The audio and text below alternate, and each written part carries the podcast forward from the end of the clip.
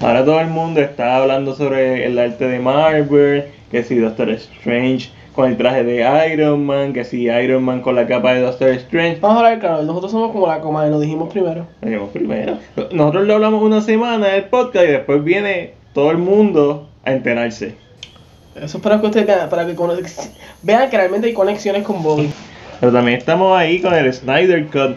Vamos a hablar de Joker, vamos a hablar de Frozen Mi película favorita del año. Mentira, mentira, no es la favorita, pero. y un poquito más. Así que este es Mac Angelo. y con esto vamos a comenzar.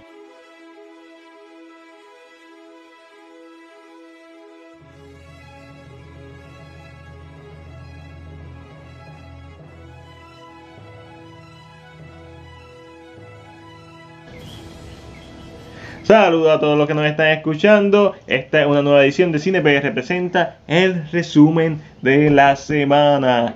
Y como siempre vamos a empezar con lo que vimos. Ángel y yo vimos Frozen 2. Ángel, ¿qué te pareció? Siento que te gustó.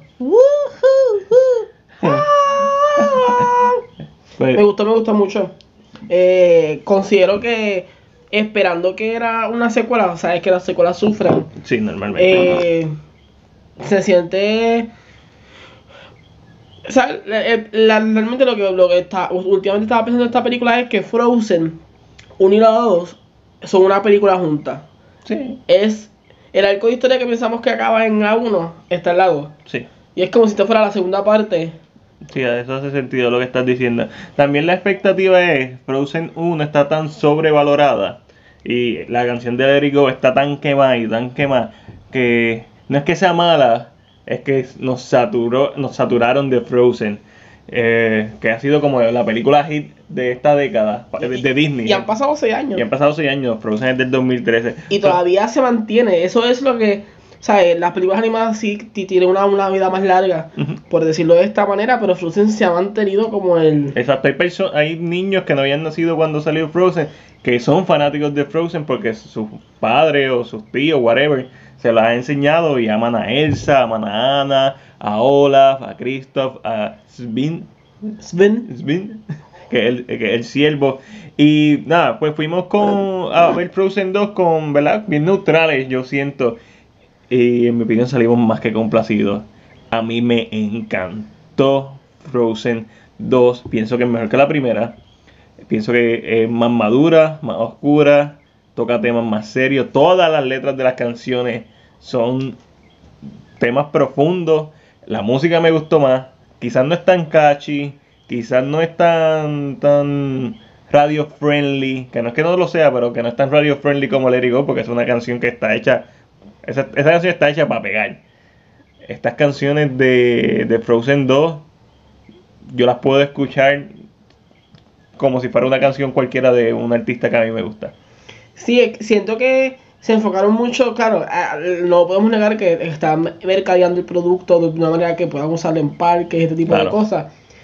Pero yo había escuchado mucho eso ya, como que, ah, Frozen 2 va a mercadear el producto, se va a dañar, pero se siente genuina, aunque se siente que está mercadeada, Sí, se siente genuina y la música es un poquito hasta más, yo diría que hasta m- musicalmente es más compleja, eh, tanto en letra como en, en- en instrumentación. Hay una escena, ahora que tú lo mencionas, la escena, hay una escena ya después de, de ¿verdad? Que tiene que ver Ana y con uno, uno de los elementos. Que hay como una, una el- el instrumental que está pasando en ese momento, que es como, es, es como tum, tum, tum. Y, y yo dije, espérate, espérate, esto, esto es Frozen o... Sí, sí, eh, ese- la calidad musical es mayor a la de la primera. A mí me encantó. Siento que es más fácil de adaptar a un, a un musical de Broadway. Siento que la, histo- la historia es demasiado simple, eso sí, y bien predecible.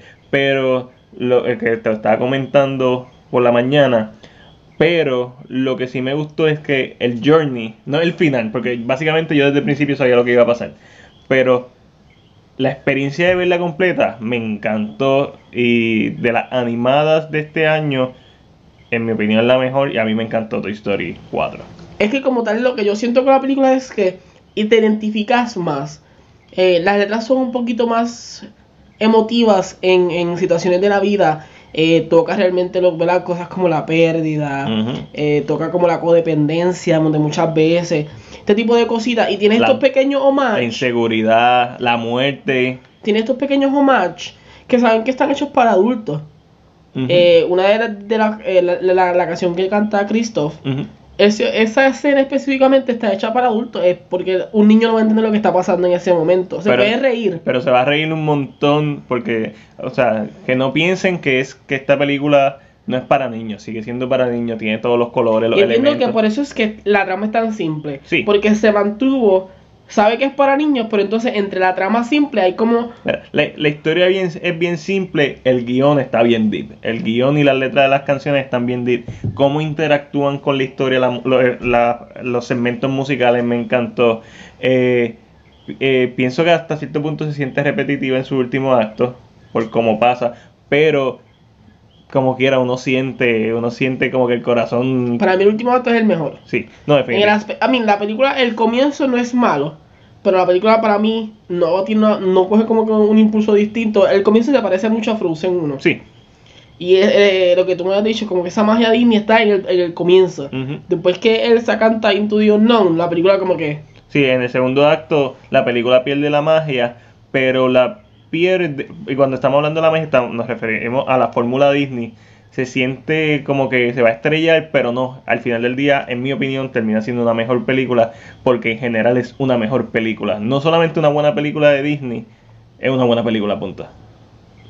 Realmente yo creo que yo la fui a, la fui a ver ya una segunda vez, la voy a ver una tercera vez, pero esta vez la voy a ver en 4DX para crear una experiencia. Así que te gustó mucho. La- siento que la puedo repetir, es una película Oh. que puedo, tal vez Frozen 1 no, no la puedo repetir la segunda así. vez, ¿la sentiste igual de larga que la primera? No, Ok. no sé si es que ya sé lo que viene en la película y ya estoy como que, Yo me estaba orinando, así pero yo no la la sentí sentí eterna. larga como la sentí la, La, pri- la primera la vez. vez que la viste. Ah, bueno, me refiero a la primera vez que la vio, no a Frozen 1. Exacto. Este, tiene una escena post crédito, importante que lo sepan. Comedia, Es comedia, nada, algo que les va a gustar. Eh, tiene un número musical que es un tributo a, a los power ballads de los 80 que está en la freaking madre. Es súper literalmente el pelito, la luz. la- como están grabadas los videos musicales de los 80 de los power ballads. Pero está consciente de eso, como que se, se ríe de ella misma, se Tú, burla de ella misma. tú ves esa, esa- y tú dices, eh, hasta la canción, porque hasta la, la- la musicalidad de, de la canción es de los 80. Sí, sí, sí, es todo. es como- La guitarra eléctrica, el solo. O sea, está- Yo, yo iba a llorar en Frozen 2. A mí no, a mí no me dieron ganas de llorar. Yo iba a llorar. No, no puedo decirlo porque te, te- te daría la escena, pero tiene que ver, o sea, es para el final. Tiene que ver mucho con la animación, qué está pasando con el personaje y qué está cantando el personaje, porque es una canción específica. Tienes que saber cuál es. Eh, es la de, la de Elsa, Lo de Ana. la de Ana. Sí, no. de- eh. Esa escena es como, Ah, a, a mí me dio un poquito, se me hizo un nudito en la garganta en la de Ana, de Show Yourself. Me encanta eh, esa la can- de Elsa. La de Elsa, perdón, Show Yourself. Y, y definitivamente la de Ana después de Siento que esas son los- la- las dos canciones que realmente le dan Y a diferencia de la primera, que todo el mundo conoce eh, Let It Go, siento que esta película va a tener más canciones que van a pegar. Que se van a quedar más en la gente por lo mismo, porque las letras son más profundas.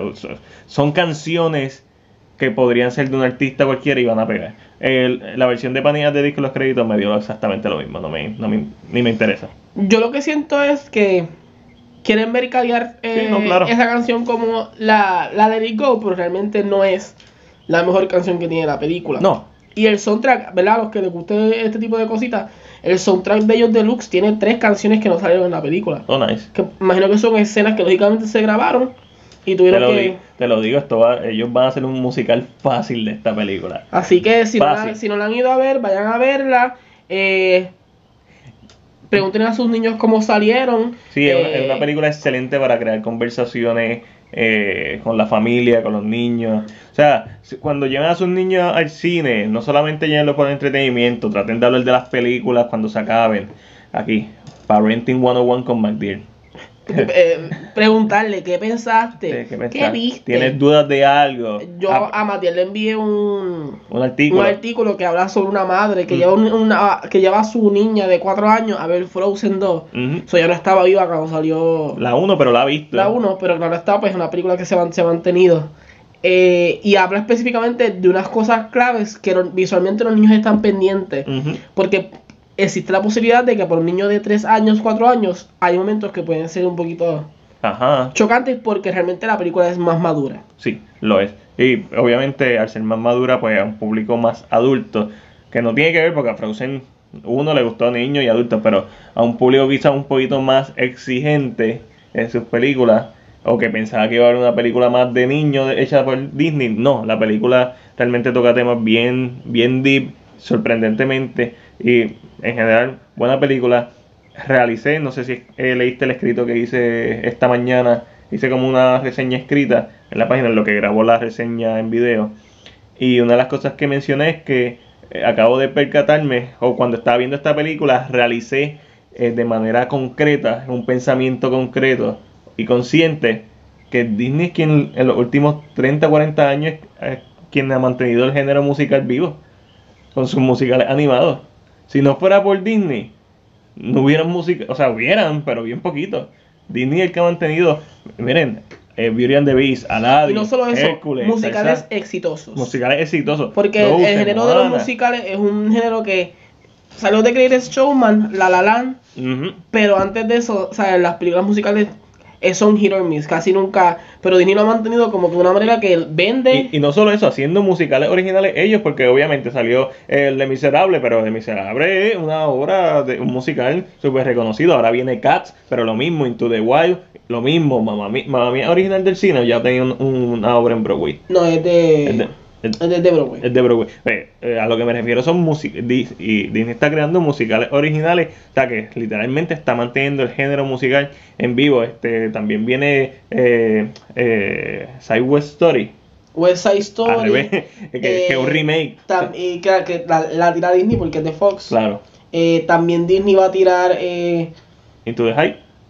¿Alguien que- Into the Heights viene, pero no sé si es Disney quien está trabajando la. No, yo, yo creo que no. Pero entiendo que no. Pero va a tirar uno que es un musical completamente reciente, que es un musical de Londres que se llama There's Something About Jamie, que trata de este nene que es gay y quiere ser drag queen. Ah, nice. Y es un musical nuevo, yo creo que no lleva ni más de dos años. Eso está cool. Pero ya Fox había hecho la. La, la- el- la adquisición de, de y entiendo que ya se los está derechos de hacer la película. porque sale para el año que viene. Ah, pues cool. Disney viene fire. Y hablando de on fire y de Frozen, este próximo sábado 30 de noviembre vamos a estar con la gente de Doctor Pizarro haciendo un trivia night dedicado a Disney. Van a estar proyectando la película de Mulan, la película de Frozen. Entre medio de eso va a estar este de host haciendo las trivias y el primer y segundo lugar se van a llevar premios. Así que si quieres probar Bubble Tea, ver Mulan y ver Frozen, además divertirte y participar de la trivia y tener la posibilidad de ganar, ve a Miramar Food Truck Park en Santurce frente al Conservatorio de Música de Puerto Rico. La va a pasar súper bien. Ahí yo estoy animando al garete. Y Yo soy el juez. Ángel es el juez quien me ayuda a la mano derecha ahí siempre. Y la vamos a pasar bien. Yo, yo no he visto, gente, yo no he visto Mulan. Yo he visto el final de Que tú Mulan. acabaste de Y he decir. visto el principio, pero yo nunca he visto Mulan de una sentada. Creo que me voy a parar. Así- Me voy. no, no, no te vayas, no te vayas, Ángel. Pero la voy a ver. Que no has visto Mulan, Matías. No, yo nunca he visto Mulan de una sentada. So, yo- Nunca. nunca. So, yo no entiendo. Mi novia está hi- hiperventilando. Ni Pocahontas la he visto. Pocahontas me Oh, aburre. Dios mío. Pocahontas me aburre tanto. Llamen, llamen al hospital porque Poca- voy. Pero Tarzán y Hércules, Beauty and escuchar. the Beast, los ¿La has clásicos, visto? Little Mermaid, sí, eso lo he visto. Pero va a Notre Dame. Si dices Sí, que no, me voy a sí la- parar. sí la he visto, pero no- la he visto por guapa. Realmente Notre Dame es la mejor película animada de Disney. Vamos a hablar claro. Tiene el mejor villano. Ah, bueno, tiene el mejor villano. Discútanme, pero tiene el mejor villano. Tiene, el- tiene el villano que más miedo da. A la verdad. Yo a, a, Porque es a- real. a Fro le tengo tanto miedo que. Porque es real. que to- to- todo lo hace a nombre de Dios and that's That's it. scary. Y además de, de estar el, el sábado que viene con la gente de Doctor Pizarro, este lunes 25 de noviembre comienza la rifa de el juego de mesas que todos queríamos en los 90, Jumanji. Ustedes vieron la película, como yo, todos queríamos jugar Jumanji. Pues desde este lunes 25 de noviembre puedes participar en la rifa, un dólar el número. Y si no te gusta, Regalo regalo de Navidad. Regalo de Navidad. Esto es como que win-win. ¿No te gusta Jumanji? Lo regalas de Navidad. ¿Por qué? Porque probablemente a la persona que se lo regale le va a encantar. Todos quisimos jugar Jumanji. Tú quieres jugar Jumanji, yo quiero jugar Jumanji, ahora lo puedes hacer. Así que participa en la rifa de Jumanji. Pronto estrena Jumanji Next Level de Sony Pictures. Y cumplió 25 años, ¿verdad? ¿25 años cumplió? Entiendo que sí, Jumanji estrenó en el 94. Así que sí, igual que, que el año King, que estrenó en el 94. 25 años ya. Y hablando de películas que estrenaron en el 94, si no me equivoco, The Max de Jim Carrey se está indicando que hay posibilidades de hacer una secuela de The Max. Eh, ¿Qué te parece eso? Tener The Max 2. Realmente ha pasado tanto tiempo que como que hay, hay como, una, hay como una desconexión de la, de la, de Bien, la primera. Claro que sí. Yo, yo la vi hace dos años atrás nuevamente. A mí me encanta. Es una de mis películas A favoritas mí me de gusta mucho la 2. Quedó. Dima. No, está bien. y Matil, quedó. Quedó. ¿De qué tú estabas hablando? Nada, perdón. tú sabes que en este podcast no se puede hablar de esa película. Perdóneme. Esa película no existe. Para Matil esa película no existe. No existe, ¿sabes? Eso es una basura. Aquí en este podcast no se habla de mierda. Así que, no, D-Max 2, eh, a esto es lo que yo le llamo un Legacy Sequel. no un Fisquel, porque no es un reboot. Es una secuela Si sale, mu- si sale Jim Carrey. si sale Jim Carrey, exacto. O si es en el mismo universo Jim Carrey, ¿por qué? Porque es una secuela hecha muchos años después, 25 años, gente. Esto es como Top Gun, como Blade Runner. Esto es un legacy sequel. Cuando son películas que están tratando, que hay muchas películas entre medio y eliminan las otras películas, entiéndase, Terminator Dark Fate, que solamente le hace caso Terminator 1 y 2. O recientemente también vimos otro Fisquel, Halloween, que eh, solamente le hace caso a la primera, pues eso es un prequel, pero un legacy sequel vendría siendo películas, secuelas que se hacen muchos, muchos años después. Así que con eso hablamos de Dimas así por encima. Y tenemos que esta es la tercera semana en Puerto Rico de Disney Plus. Y el que me venga a decir que Disney Plus estuvo desde el 19 de noviembre, pues usted un piltrafa que no se quiso conectar desde su teléfono eh, para gastar su data. Yo me estoy, yo tengo Disney Plus desde el 12, sin ningún problema. Correcto. ¿Viste ya de Mandalorian episodio 3? No he visto de Mandalorian episodio. Yo no he visto tres. ni episodio 2 ni episodio 3. Yo no sé si cuando llegue a casa lo veo. Sí, yo es que tengo tanta cosa para ver ahora mismo. En cuanto a series, porque yo veo How to Get Away with Murder. So tengo que ponerme al día y como que a veces no sé, pero entiendo que como es tan cortito lo veré hoy. Eh, lo- los previews de los reviews que he visto del episodio 3 que dicen que, que es el mejor hasta ahora de la serie. Bueno, pero vamos a ver, el, So. el 2 es un poquito aburrido porque es un poquito más lento. Sí, más. Eh, pero pero Baby Yoda está. so- Baby- Baby- si está Baby Yoda, hay que verlo. Así que yo empecé a ver el episodio número 2 de The Aco- eh, According Jeff Goldblum, que es sobre los mantecados, y está super nice. No lo terminé de ver porque mi novia se quedó dormida, dormida y me dijo, no lo voy a hacer mí. Pues está bien, y todavía no lo he visto, y eso fue la semana pasada, gente. Así es, así es la vida de pareja. Y como se han dado cuenta, este podcast lo estamos haciendo diferente, un poquito más suelto, así que es tiempo de hablar de uno de mis temas favoritos. Hashtag release the Snyder. Oh. Ese es el Frozen, ese es el Frozen 2 de Matt 10. Sí, ese es mi Frozen. Eh, muchas noticias sobre el Snyder Cut. Mi Eh, gente, pero antes, antes de que Matiel se vaya a lleno, no me vas a escuchar hablar por un momento, pero es porque Matiel va a hablar del amor, ¿ok? sí, que sí, tiene es- por el Snyder es- Cut. esto es amor. Esto es amor de verdad. Adiós, Ángel. el mundo ahora se siente como yo me siento desde hace un año. Y el Snyder Cut es un movimiento, Release the Snyder Cut es un movimiento que lleva dos años. O sea, que yo llegué tarde al party. Pero como le dijimos al principio del podcast, cuando todo el mundo está hablando de esas cosas, ya nosotros llevamos una o dos semanas. Si acaso, el Snyder Cut nosotros llevamos hablando desde hace meses. Matiel lleva una campaña. Desde el episodio 10. Y Estamos, de, de- release the Snyder Cut. Release the Snyder Cut. Desde el episodio 10 estamos hablando del Snyder Cut. O sea, ustedes hagan cuenta, este podcast se hace, se supone que se haga todas las semanas, pero no me fui de viaje, Ángel se fue de viaje, hubieron unos... Así que ustedes hagan cuenta y por lo menos hace 3 o 4 meses estamos hablando del Snyder Cut y ahora es que todo el mundo está hablando. ¿Qué hay de nuevo? Bueno, Eh, lo último que teníamos es eh, la campaña del Snyder Cut de la semana pasada, antipasada, fue un éxito total. Al final se unió Gal Gadot y Ben Affleck dándole impulso. El Snyder Cut llegó a estar número uno en trending mundial. Una película que estrenó hace dos años todavía está en la boca de la gente. Tiré un video en YouTube explicando la historia del Snyder Cut, qué es, por qué la gente lo está exigiendo, así que vayan a nuestro canal de YouTube, CinePR, todo corrido, CinePR en YouTube, ahí está el video con el corito de Coquis acompañándome como siempre cuando grabo de noche, maldita sea, necesito un estudio 911 Rocho. Y pues, ¿qué hay de nuevo en el Snyder Cut? Pues ha sido una semana bastante light, sin embargo, Warner Bros. Picture empezó a seguir nuevamente a Zack Snyder en su cuenta de Twitter. Eh, eso no es nada. No vamos a verla tampoco a especular, pero todo el mundo dice que el orden en que están sucediendo los eventos, pues nos da a entender o nos da una pista de qué está pasando. ¿Qué pasa? En el día de hoy, viernes 22 de noviembre, Zack Snyder puso una foto que estaba en un café de California. Cuando yo chequeo en Google Maps ese café, y verifico la dirección de Warner Bros. Está a 14 minutos en una línea recta de Warner Bros. Studio ese café. Mi gente, así es el amor de Mike por el Snyder Cut que hizo un search en Google Maps. Hizo un search y lo puse en Instagram. So, ¿esto significa que él se va a reunir con Warner Bros? No sabemos, estamos especulando, pero la secuencia de eventos lo que nos indica es la campaña del Snyder Cut que tuvo sobre 500 mil retweets y como les indiqué estuvo número uno en múltiples países, incluyendo a nivel mundial. Fue un éxito. Entendemos que, ¿verdad? Y cruzando los dedos, pronto vamos a escuchar más sobre el Snyder Cut.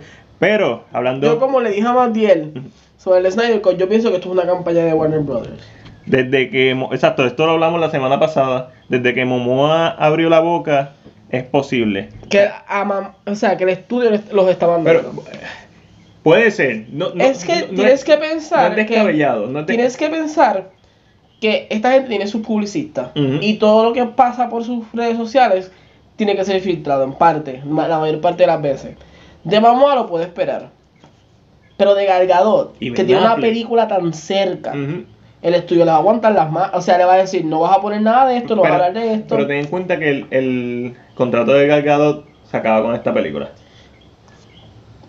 Y Ben Affleck ya no es Batman. Sí, pero también a la misma vez. Y, y Momoa tiene una película que hizo un billón de dólares. Por, eso mismo es que lo pienso. O sea, es que o sea, el estudio grande dijeron, hazlo. Ellos necesitan primero. Necesitan, yo, pienso que realmente el estudio, esto tiene que ver mucho con el dinero. Claro. El estudio necesita saber con certeza que no va a ser un, que, no va a ser un flop. ¿tú, crees que fue un, básicamente un estudio de mercado para ver la respuesta de la gente? Y si lo fue, fue un éxito. Eh, yo creo que la van a poner por HBO Max. Creo que la van a anunciar eh, pronto. Espero, por lo menos. Todo esto es especulativo y vamos a seguir, nos vamos a ir seguir por esa línea especulativa como el Haya con sus teorías conspirativas, el Haya del Ayas Boy, bañar el Ayas Boy, el Haya con sus teorías conspirativas de que el diseño de Sonic original fue toda una estrategia de mercadeo. Demasiado genial la idea. Lo de, lo de Warner Bros. haciendo una campaña de mercadeo te lo compro más. ¿Por qué? Por cómo se han visto los eventos pero lo de Paramount, hay antecedentes que indican que Paramount y los diseños de los personajes nunca han sido fieles. Y no eso, yo, mi gente, esto va a ser como cuando sacaron a Ricky de Fortaleza. Cuando les den el salga, la gente va a estar, lo hicimos muy bien. Exacto, exacto, ¿no? Y hay que tener bien, hay que ser bien consciente. La gente lo que está pidiendo es ver lo que Snyder iba a hacer. No sabemos si va a ser bueno, si va a ser mejor, si va a ser igual o si va a ser peor que, lo que nos dieron. Pero queremos ver cuál era la, visión original. Y hablando y siguiendo por las especulaciones, Henry Cavill, a dos días de que se acabara la campaña de Snyder Cut, salió la revista, en la portada de la revista eh, eh, Men's Health, ¿verdad? hablando sobre The Witcher, pero obviamente salió el tema de, de Superman. Él habló, dijo lo mismo que se había dicho anteriormente, que la capa seguía en su closet, que entiéndase que él sigue siendo Superman.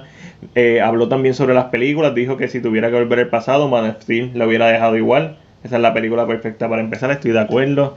Dijo que Batman v Superman es básicamente una película de Batman, más oscura, lo cual es cierto también. Y dijo que Justin Lin no funcionó.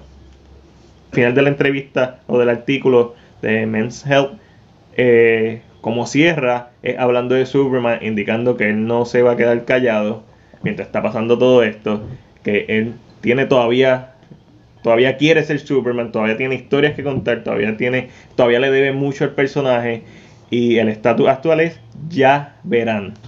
So, ¿se está cocinando algo? por eso es que te digo, estamos entrando en, en especulaciones, en conspiraciones de mercadeo. Porque Dwayne The Rock Johnson anunció la fecha de estreno de Black Adam. Todo el mundo sabe que Superman de una forma u otra sale en Shazam.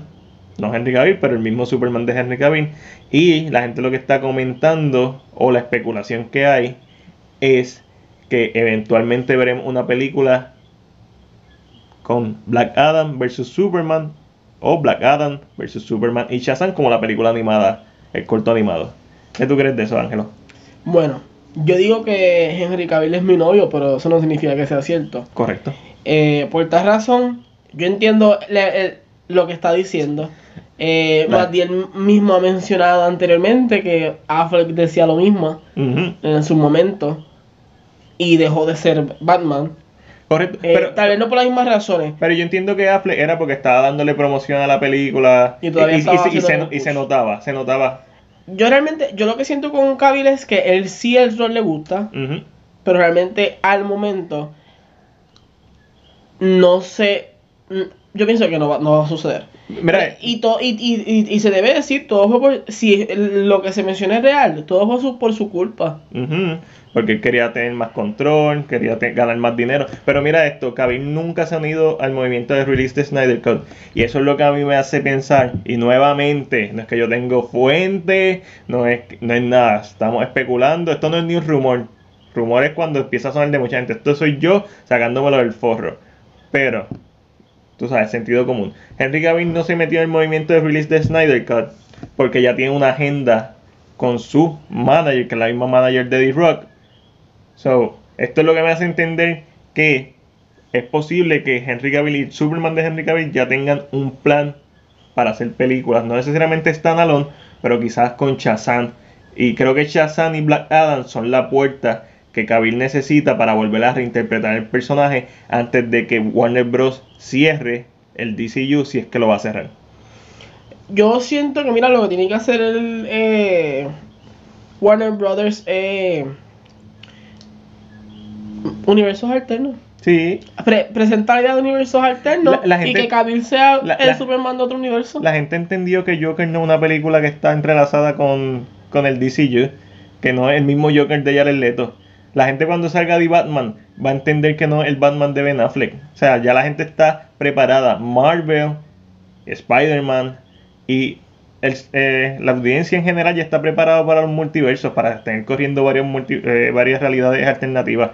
So, no hay ningún problema. Y hablando de Joker, The Hollywood Reporter indicó, tiró un artículo en el que dice que había que va a salir Joker 2 la película 1 fue un éxito, primera película R en llegar al billón de dólares o a las mil millones de dólares para la, audiencia hispana que nos esté escuchando.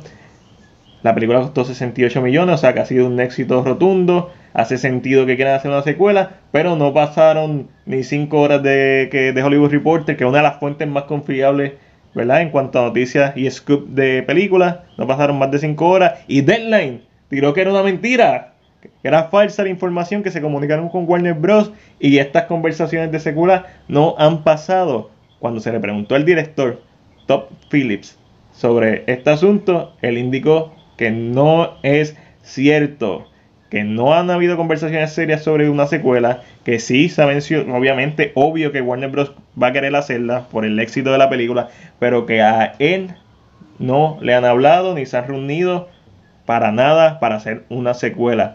Sigue No Joker 2 por el momento. La pregunta es, por el momento no significa que no la van a hacer. ¿La harán o no la harán? Ángel, ¿qué tú crees? Mm, mira, realmente la película hizo mucho dinero. La, quieren hacer. Y la quieren hacer. La quieren hacer. Eso ¿Por qué? Porque se convirtió rentable. Claro. Eh, por tal razón, una segunda parte les aseguraría un éxito igual de rotundo si se hace de la misma manera. Eh, y entiendo que va a llegar. ¿Tú crees que.? ah, Yo siento que va a llegar. quizás. eh, nosotros hemos hablado de, de este tema, exactamente este tema en el podcast. Vuelvo a decir, nosotros estamos muy adelante. Es como Back to the Future. Nosotros hablamos de estos temas mucho tiempo atrás, cuando salió Joker, hablamos de este tema. Pero la película no había llegado al billón cuando hablamos de este tema. Que haya llegado al billón hace toda la diferencia del Cambia mundo. todo un poco. Cambia todo. ¿Por qué? Porque la- una de las películas más rentables dentro del género de superhéroes, igual o más rentable que Avengers Endgame, es una película de bajo presupuesto. O sea, es- ti- es- Warner Bros. tiene todo para ganar. El artículo de, de Hollywood Reporter creo que también indicó que habían dos películas aparte de otros villanos desarrollándose, pero el artículo de Deadline desmintió toda la información y Top Phillips desmintió toda la información, pero si la van a hacer o no, no lo sabemos. Lo que sí sabemos es que si la hacen, la secuela no debería contestar ninguna de las preguntas que se dejaron abiertas a la interpretación del público. Eso yo creo que es el requisito número uno. Y dos, tiene que ser un buen libreto para que Joaquín Phoenix quiera volver. Porque Joaquín Phoenix está dispuesto, dispuesto a volver y yo siempre lo dije. Quisiera ver a, a Joaquín Phoenix en una película full Joker. Y de hecho, eh, Scorsese habló sobre el personaje. Él estuvo cuatro años, eh, ¿verdad? En el proceso de hacer la película. Y lo gracioso de esto es que Scorsese menciona por qué él suelta el proyecto y es exactamente lo que está pasando. Exactamente, que es, él va a hacer la película, pero después cuando quieran hacerle una secuela, Se va a convertir en un, va a llegar a ser un, un momento dado va a terminar siendo un comic book movie. Movie. De ser un character development, eh, de un character story eh, del Joker va a terminar siendo una película de Scorsese está muy duro. Él como que sabía que eso iba a pasar y por tal razón dijo, yo voy a dejarlo porque es como yo dije, Taxi Driver no, no necesita una segunda parte. Exactamente. Y Eh, Joker tampoco la necesita, esa es la realidad. Pero la conversación real que se tiene que tener al momento con Joker 2 es, ¿afectará esto la carrera Exactamente. de premio? La, el anuncio de Joker 2 lo tienen que hacer después de, la, de los premios, no ahora. Lo hacen ahora y yo entiendo que, Se van a cortar las patas. yes, ¿Por qué? tal vez, eh, yo siento que se va, y fuertemente, ¿por qué? Porque por tal razón, recuerda que estos son personas, o sea, estos, estos son votantes. ¿Y qué van a decir? Bueno, La si van a hacer una segunda parte. Ajá. La película no necesita eh, promoción. Es una de las películas más exitosas que hay. Ella va a estar nominada. Ella, va- eh, por lo menos en mejor película, yo me imagino que tiene posibilidad. Definitivamente en mejor actor, Joaquín Phoenix va a estar nominado. Pero si anuncian una secuela antes de los premios, es posible que lo que estén haciendo es pegándose un tiro en el pie. Es es- y es exactamente porque si se, es verdad, esto no es que siempre sea así, pero si se fijan, eh, las nominaciones y premios casi siempre son para películas que son solas y nunca tienen una segunda parte. Cua- The Artist, eh, este, The Shape of Water, Roma. Roma, películas que necesitan Moonlight, Moonlight, La La Land, no son películas que que el público general va a ir a ver a menos que no gane el Oscar, porque el Oscar genera curiosidad. Ustedes pueden decir lo que quieran, pero en Puerto Rico las salas de finals se explotan durante la temporada de Oscar. ¿Por qué? Porque empiezan a traer las películas que nominaron. A veces las traen nuevamente porque estuvieron en finals durante el año, pero en enero y febrero, cuando las vuelven a traer, y, eh, que es la temporada de Oscar, finals se explota. Sigue, eh, ciertamente, si a Joker le anuncian que van a hacer una secuela antes de la temporada se de premios, las patas para los premios. es bien probable que se corte las patas. Yo Y hasta Todd Phillips se, se mencionaba mucho que podía existir la posibilidad de que lo nominaran a Todd, pero yo Eh, siento que... Yo siento que está difícil que lo nominen, pero no, no hay. eh, no es imposible. Pero sí, pero realmente hace- dicen una segunda parte y la pos- pequeña posibilidad que tenía de ser nominado se fue. Es- sí, eso entiendo que, que bien es probable que eso pase. No sé si sabes, aparentemente Todd Phillips no recibió paga de la película. Hizo como James Cameron con Titanic, lo que hizo, lo que va a recibir es el residual de la película, un por ciento. Y es un montón. Y un montón. Eh, si es el 10%, pues son 100 millones. Nada más con eso. Ajá. Nada más. Y eso es, es otra cosa que también que se mencionó en la conversación. Porque vamos a premiarlo si él tiene un. es- o sea, tiene una paga tan buena. Exactamente. La- muchas veces las premiaciones es como que es como un tipo de reconocimiento. Claro. Pero cuando se te paga una cantidad alta de dinero, dicen, pero ¿para qué te voy a reconocer si realmente se te está pagando? Pero realmente Joker fue un- una jugada riesgosa de parte de Warner Bros. Hay que dársela a Todd Phillips de decir, no, no me pagues. no me paguen lo que me pagaría normalmente, que es 10 millones, lo que le pagarían como, como mucho. No, esta película, de hecho, Warner Bros. pagó solamente el 50% de la película para Yo- evitar pérdidas. Yo siento que Todd Phillips sabe lo que tiene en las manos. Sí. Todd Phillips aparentemente también hizo esto con Hangover. O sea, un, pro- eh, un director que cuando confía en su producto se va a todas, cuando confía en lo que tiene. Pero ciertamente, me imagino que, bueno, no me imagino, lo sé. Él estuvo luchando con Warner Bros. un año para que lo dejaran hacer la película. Warner Bros. no confiaba en hacer una, una- un drama de un personaje de cómic, básicamente. Y pues, le cayó la boca. Y esto es lo que debe hacer Warner Bros. Dejar a sus directores hacer sus proyectos. Y si son un desastre, pues, culpa del director. Así que, seguimos para adelante. Hablando de segundas partes, Amazon anuncia que ya la serie de The Lord of the Rings tiene una segunda temporada. Esto es como la semana pasada, me dio un déjà vu, que ya The Witcher tiene una segunda temporada.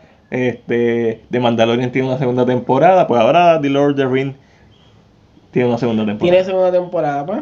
Esto, es- esto es bien común ahora, últimamente está sucediendo mucho, porque ya lo, eh, lo que era común, que era que la televisión necesitaba rating para poder avanzar y no avanzar. Ya no es así, ahora es el estudio, ahora son las casas productoras pequeñas, Netflix, eh, Amazon, eh, Disney, es su dinero, es más fácil. Este, pueden decir, ok, vamos a poner. Es más, ahora mismo alguien puede decir, vamos a darle 5 seasons de Mandalorian. Exacto. Eh, no tienen que pensar en el rating, no tienen que pagar anuncios, no tienen que pagar. Hay, una, hay, una, hay, hay unos costos que se están. que, que no están. So que entiendo que esto va a ser una costumbre de ahora en adelante, de que antes de que estrenen algunas cosas o algunas series, se les dé la segunda temporada. Sí, hace sentido. Y más, y más si el, ¿verdad? la casa tiene mucha confianza en el éxito de la serie. Y esto puede cambiar si la serie es un fracaso, lo pueden cancelar. Eso no, o sea, esta noticia para mí no significa nada. Obviamente yo soy fanático de Lord of the Rings, espero que la parta. Tolkien cambió lo que es la fantasía épica para todos nosotros, obviamente. Y, y, y- entonces, todo el mundo se lo debe a Tolkien y todo el mundo también se lo debe a Jesús, alabado sea. Porque ustedes saben que Tolkien era bien religioso y su historia estaba un poquito mezclada. Así que, alabado sea todo. Y más tiempo poner esa cara, estamos hablando en serio en estos momentos. Y hablando de cosas serias, ¿qué joyitas 3? Ave María, ¿Qué como hoy- aprovechaste y te metiste por ahí, Clark. ¿Qué joyitas 3? Anunciada, obviamente esta película, si no me equivoco, es de Transport Thief. Fácil le, le pasa al Joker. en Puerto Rico sí, este, con Jorge Pavón el Molusco y con Rocky the Kid. Rocky the Kid, gracias por salvarme, que se me olvidó. Eh, cool, qué bueno. Es importante que estas películas se sigan haciendo, no es el tipo de película que me gusta, ni que encuentro entretenida para mí, pero es el tipo de películas que mantienen, que, que mantienen este movimiento del cine puertorriqueño en movimiento, valga la redundancia. Mantiene esto, es que todos los años salgan películas puertorriqueñas, está súper cool. A mí me encanta. Todavía quiero ver Marcelo. Tenemos que ver Marcelo. Otra más para la lista. Yo tengo demasiadas películas en la lista en estos momentos. Ahora, ahora mismo, yo tengo Ford vs Ferrari, Una, eh, Harriet, dos, eh, que estrenó esta semana. Gente, yo vi el jueves a Nación Z decir las películas que estrenaron y inmediatamente se me olvidan. Eh, A Good Day in the Neighborhood, tres, que me invitaron a- al screening y llegué una hora tarde, así que no la vi. Marriage Story, Marriage Story, que estrenó este jueves. cuatro, Current War no me interesa. La de- la de no. Tesla y. Es que no he visto el trailer. Solo te puedo yo lo que- vi y se, se ve chévere. Este, el jueves que viene estrena Models Brooklyn, pero ya yo la vi. Yo quiero ver Judy Tú quieres ver Judy, este, tú quieres ver The Last Christmas. de las Christmas porque sale mi novia Emilia. Ella es bella y sus cejas y su sonrisa a mí me mata. Y yo pues veré una pantalla grande. La vi Ay. tanto tiempo en la pantalla de HBO que ahora quiero ver una pantalla grande. Sí, a, a mí me encantó Me After You. Me Before You. Me gusta mucho esa película. After yo creo que es en la secuela. La secuela. Ok, ok. Que no sé por qué no la hicieron. No sé si no fue que no tuvo éxito. Aunque era muy dark. O sea, tú sabes lo que pasa en los libros, ¿verdad? No, no, no, no. Te lo voy a contar. Spoiler alert si no lo están leyendo. Sí. Ella tiene un accidente y queda como él. Pa. What? What? ¿Por qué me contaste eso? O ella se, se trata de suicidar. Ah, Es algo bien dark, yo creo que por eso no Por lo eso no hicieron. lo hicieron, claro. Pero tra- trata de como que después que ella I don't know. This Ay, is no, dark. This is no, dark. No, too dark. Y también co- como que muy clichoso. Como que, ah, ¿y qué pasó aquí? Sí, no, no me, no me gusta para nada.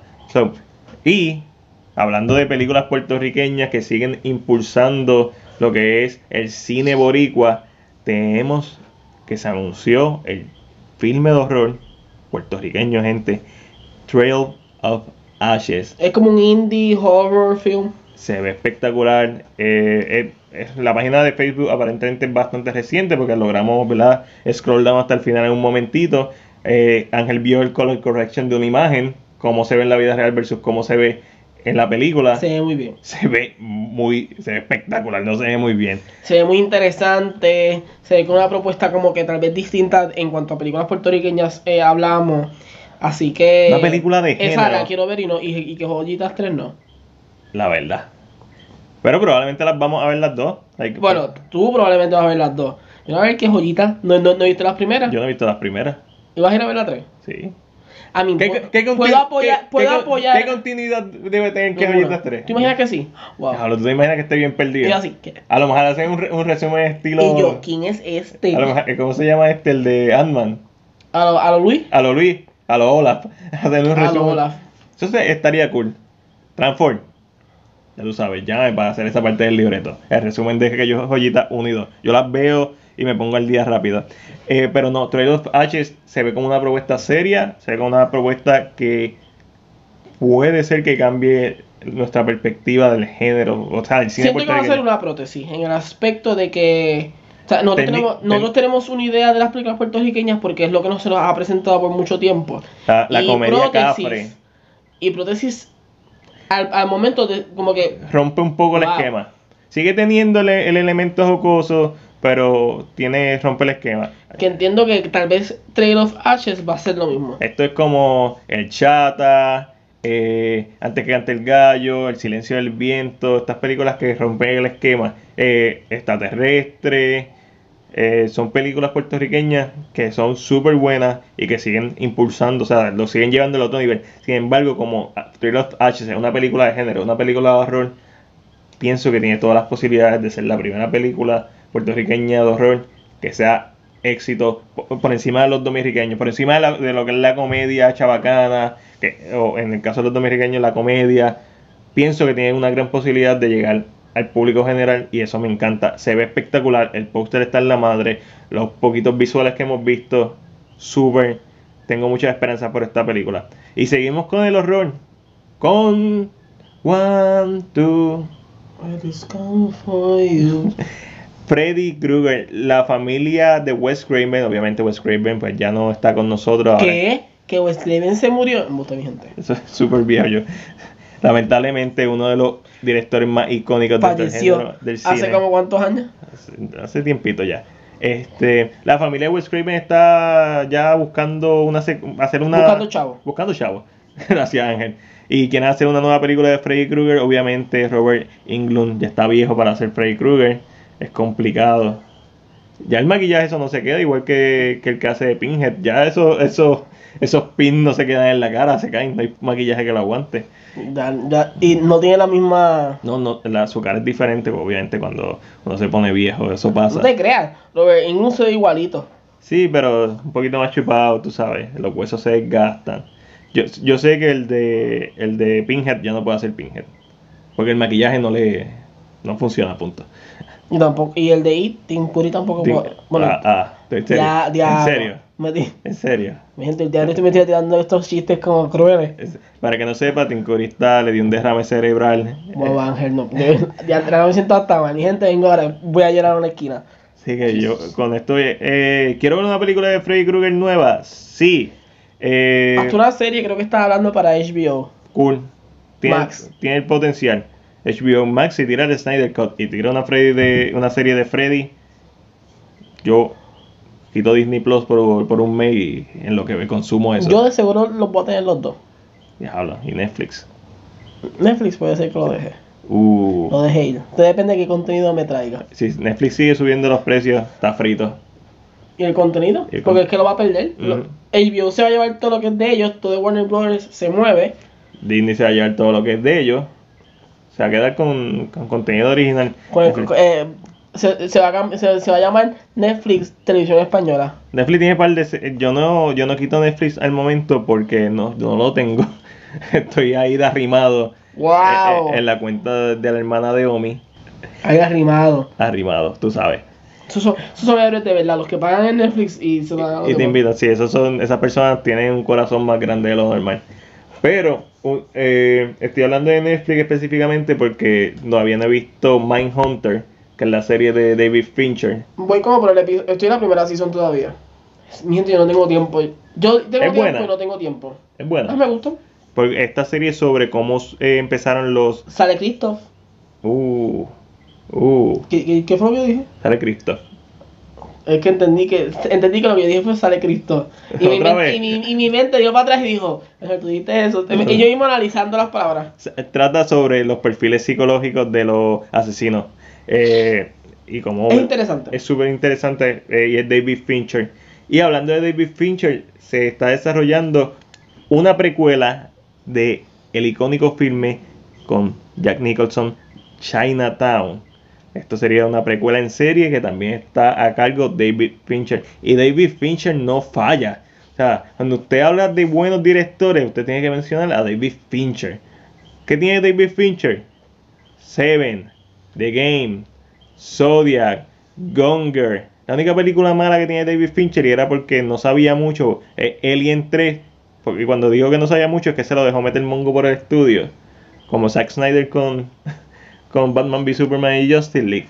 Pero después de eso, Fincher se puso caballito, caballito, caballito. Y no dejó que nadie se lo metiera a mongo. Y ahora Fincher es y sigue siendo mi director favorito, La Bestia, el tipo que mejores thriller psicológico hace y el tipo más detallista que hay en el freaking mundo en cuanto a cine. Si usted ve Zodiac, usted no tiene que ver un documental sobre los asesinatos de Zodiac porque ya vio la película. Así de, de así de precisa es. So, quiero ver Mindhunter por David Fincher y quiero ver Chinatown, la serie por David Fincher. ¿Tú has visto la película de Chinatown? Yo no la he visto. Mm, mm. Es una ni, ni One Flew Over the Cuckoo's Nest. Sí. ¿Esa sí la viste? Son películas viejas, tienes que darle como que... Sí, sí. Estos son clásicos que yo he estado Que viendo. hablando de eso, perdón que te interrumpa, No puede ser que lo, lo hayamos mencionado en algún momento, puede ser que no. Eh, mío que perdonen gente. Eh, Ryan Murphy, que es el creador de. American Horror Story, tiene una serie de la enfermera de One Flew Over the Cuckoo's Nest con Sarah Paulson. Durísimo, A mí, se ha remurado hace tiempo, no sé cuándo vaya a salir, pero... durísimo. O sea que. Uh, The nice. Ratchet, Nurse Ratchet. Nice. Ese es uno de los mejores villanos, considerado una de las mejores villanas del cine. Así que entiendo que sería un poquito como Castle Rock. Nice. Me- Que ahora mismo en la segunda season tenemos a, a la, a la villana favorita de Matiel, Anne Wilkes. Sí, de Misery. Es- Y esto es una tendencia que ha salido en los últimos años a hacer series basadas en películas, ya sea precuelas como eh, Bateman's, Bateman, sí, Bateman Hotel. Bates- Bates Hotel. Bates. Estoy pensando en, en Bateman, que es de Psycho. American Psycho. Es correcto, como que estás pensando que están, están Estoy mezclando. confundiendo. Yes. Bateman, Bates, Bateman, eh, Christian Bale, de Christopher vs Ferrari, Christian Bale es Batman, Ahí Ben está. Affleck también es Batman. Ahí está, está haciendo una, está haciendo una conjetura, mi gente. Pero no tenía que irme muy lejos. Chinatown, Jack Nicholson, Joker, Batman. Ahí está. Y vamos a terminar este podcast que con el tema número 13, buen provecho. El número de la mala suerte. Y vamos a hablar de Cats. El segundo trailer De Cat salió.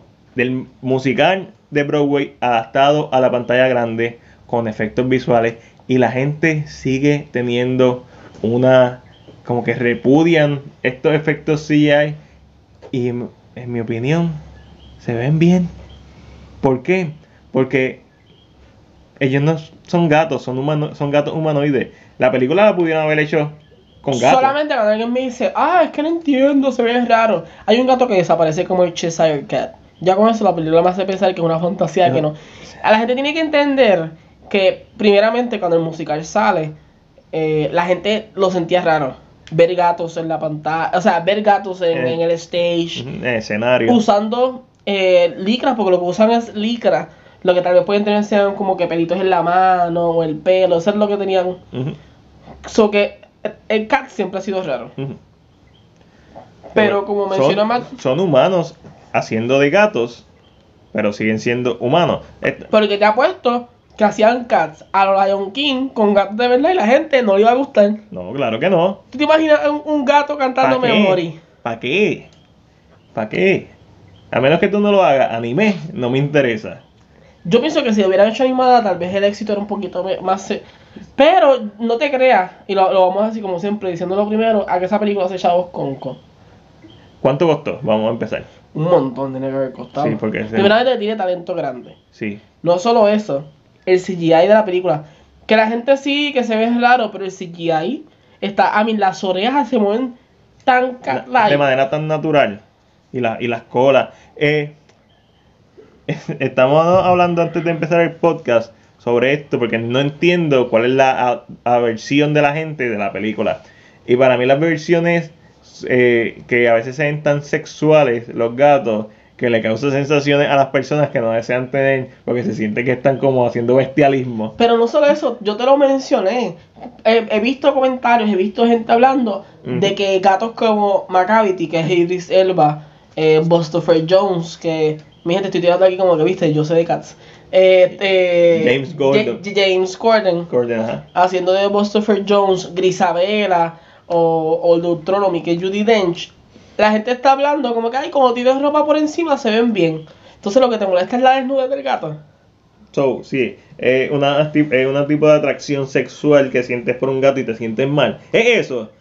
Sea honesto contigo mismo. Si es así, va a verla. Y siento que a la gente dice, ah, que Star Wars, porque sale el mismo día que Star Wars. Y siento que la gente está, ah, que Star Wars se le va a comer los dulces. No te creas. La gente que no quiere ver Star Wars se le va, va a ir a ver Cats. Y hay una curiosidad de ver cómo es la película, o sea, cómo me voy a sentir en la película. O entiendo que la película dinero va a ser.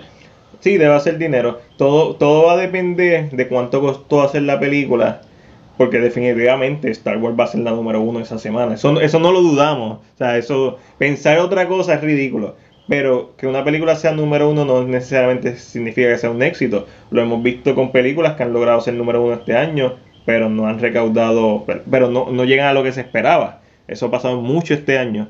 Eh, así que todo va a depender de cuál es el costo de la película de Cats y cuán, cuán- el word of mouth, si la película es buena, que siga trayendo gente. Porque Star Wars sabemos que va a estar un ratito en el cine, haciendo chavo. Yo siento que, mira, de las cosas que Cats va a tener, uno, la música de Cats siempre va a ser. Los fanáticos de los musicales van a ir a verla. Y créanme, yo he ido a, a musicales con Ángel en los últimos años que siempre los tiran para diciembre. eh, lo que fue Into the Wilds, The Into Greatest the Woods. Into the Woods. Into the Wilds es una película que una amiga. Voy a decir, Into the Wild cantar. Una, una, peli- una amiga me recomendó desde el, dos- desde el 2014 y no la he visto. Este, 2014. No, yo creo que desde el 2012. Y, nunca- todavía. y todavía no la he visto. Este, Into the Woods, eh, The Greatest Showman. se sienten fa- realmente en crítica real de lo que sucede el trailer 2 se ve mejor Sí, los efectos visuales se ven mejor. la historia te están tratando de presentártela que quien conoce la historia de Cats se la va a decir rápido porque la gente me dice pero de qué trata Cats Cats trata de este gato viejo que es Judy Dench y todos los gatos van donde ella a presentarle un baile cualquier cosa porque van para el cielo otras palabras se van a morir uno de los gatos ella lo escoge para morir Ok, ok. y todos se presentan y ella decide al final quién es la. ¿Verdad? Quién es el que va.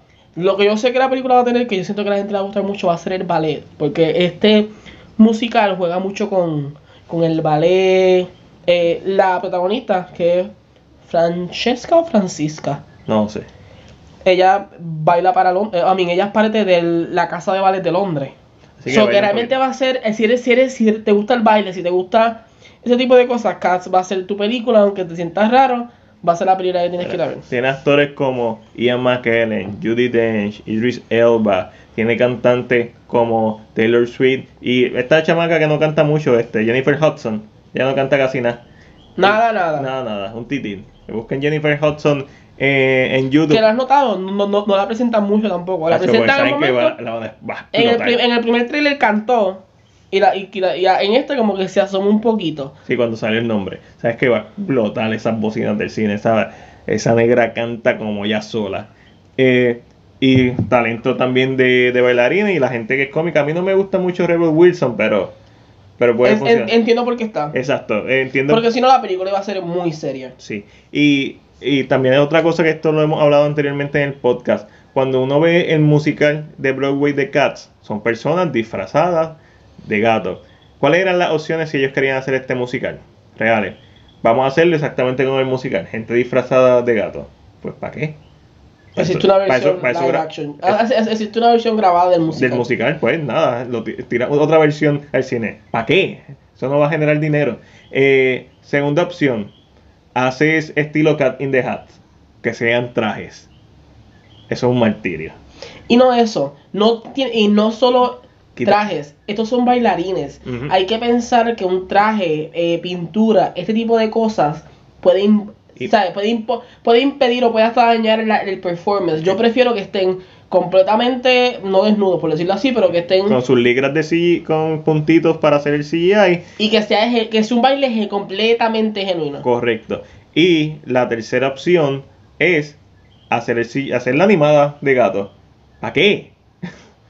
O sea, animada CGI, me refiero. Si hubieras visto lo, si hubieras visto una película animada, pero con los gatos siendo humanos, ¿cómo te hubiera sentido? Es la misma, eh, yo pienso que es la misma historia. Eh, nosotros vimos cuando chiquitos los Ninja Turtles y vimos peli- los, los de, los de los tiburones. Quizás no me hubiera gustado, pero me refiero a si hubiera sido una película CGI, o sea, fotorrealística, con gatos, no hubiera funcionado. Esas películas no funcionan. Debo Si decir, hubiera sido una película animada de estilo Lion King que tienen eh, facciones humanas los gatos, o estilo Estu- Estudio Ghibli, que es mi- misma cosa, animales con facciones humanas, eso podía funcionar. ahí entiendes que, Ahí sí, ahí sí. Creo que- que, pero que fuera un animal. sí, que fuera un gato, punto. Pero realmente eso le quita a lo que es la película cuando el baile. El gato no puede hacer ese tipo de movimientos. ¿Cómo se, ¿Cómo se llama esta serie animada bien vieja que era del gato que tenía el sombrero vi- violeta? Eh, Don Gato, Ok. Don Gato. Ay, nosotros hemos- si lo podemos ver humanoide animado. Pero, eh, pero en- entiendo que no funcionaría para lo que es. no para lo que es exacto, para un O sea, el, el- porque realmente no es tanto ni la música, es más el baile. El baile, O sea, yo siento que el, el gato no va a poder hacer, tienen Ajá. que ser humanos, Sí. tienen que ser humanos que parezcan gatos. Pónganse en la cabeza que esto es un universo alterno, que los humanos son, o sea, que los gatos son humanoides, que ese es su look. Pero eh, debo decir que por lo menos en el trailer, visualmente el lo que es los colores y el escenario se ve. ¿Cuál es el director de esta película? Tom Hooper. Tom Hooper. Tom Hooper. El director de Les Miserables, el director de The King's Speech. eh, de casi nada. O sea, él, él es, un, es un buen director. Es un buen director. No es Ron Marshall, que es el que se pasa haciendo musicales últimamente como Mary Poppins y Chicago. Pero, El punto es, eh, sí, eh, es disturbing en CGI en el sentido de que son gatos humanoides, pero que también se puede ver un gato humanoide, lo estamos viendo. Si tú tienes algún tipo de aversión sobre un gato humanoide, pues eso yo creo que es más problema tuyo y de Que de la película. que de la película. Para mí la película se ve genial. y Eh, no so- y, y la gente, lo que la gente no sabe es que para esta fecha iba a salir Wicked, que es otro musical. Ese fue el que cambiaron. Y el ¿verdad? estudio decide.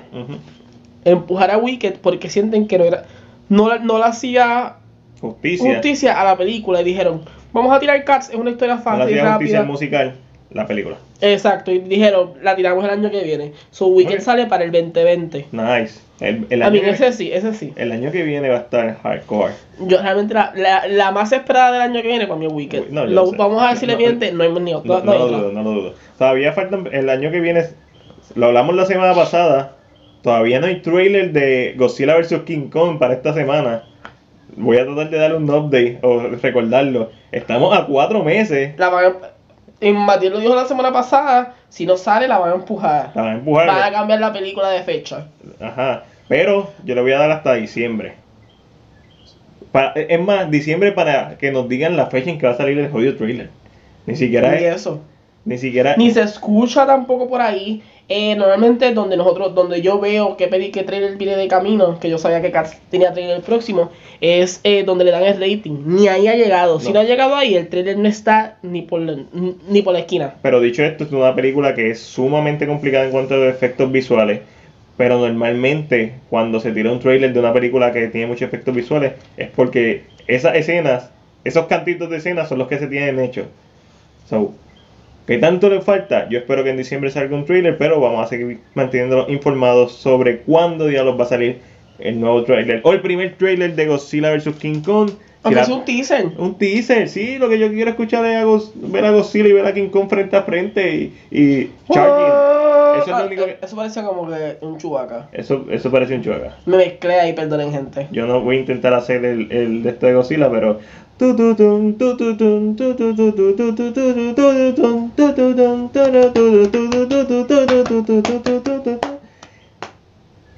Ya, con eso terminamos. Bueno, gente, si quieren estar pendiente de las últimas noticias sobre el Snyder Cut, Marvel, todos los estrenos de películas nuestras opiniones y nuestro, ¿verdad? nuestro día a día en la semana, escúchanos semanalmente o cuando podamos en este podcast que puedes escuchar a través de Spotify, Google Podcast, Anchor, iTunes y, otro, y dos o tres plataformas más. También síguenos en nuestras redes sociales, Facebook e Instagram, arroba PR, CinePR, o búscanos como CinePR. Ya tú sabes quiénes somos. También en YouTube como CinePR, todo corrido. Ángel, ¿dónde te, pueden, ¿dónde te pueden encontrar a ti? Siempre se me olvida dónde me encuentran. Eh, mi Facebook es Angelo Davis. No me escriban para cosas personales, por favor. Solamente hablar de cine. Y mi. ¿Cómo se llama la página donde ponemos las películas? Yo no uso eso. Letterboxd. Letterboxd, usé los otros días y se me olvidó. Eh, es Angel, Ángel 0 rayita abajo D. A mí me pueden encontrar en Letterboxd como MacDiar Jobat. Jobat se escribe J-O-B-A-D. Si tienes dudas, ve a cualquiera de mis reseñas en YouTube, que ahí siempre pongo al principio mi usuario de Letterboxd. También me puedes ver todos los jueves a las 7 y 45 de la mañana en Nación Z, hablando sobre los estrenos de cine. Se acabó. ¿Te acabó? Sí, este fue Ángel. Este fue Mac. Hasta la próxima.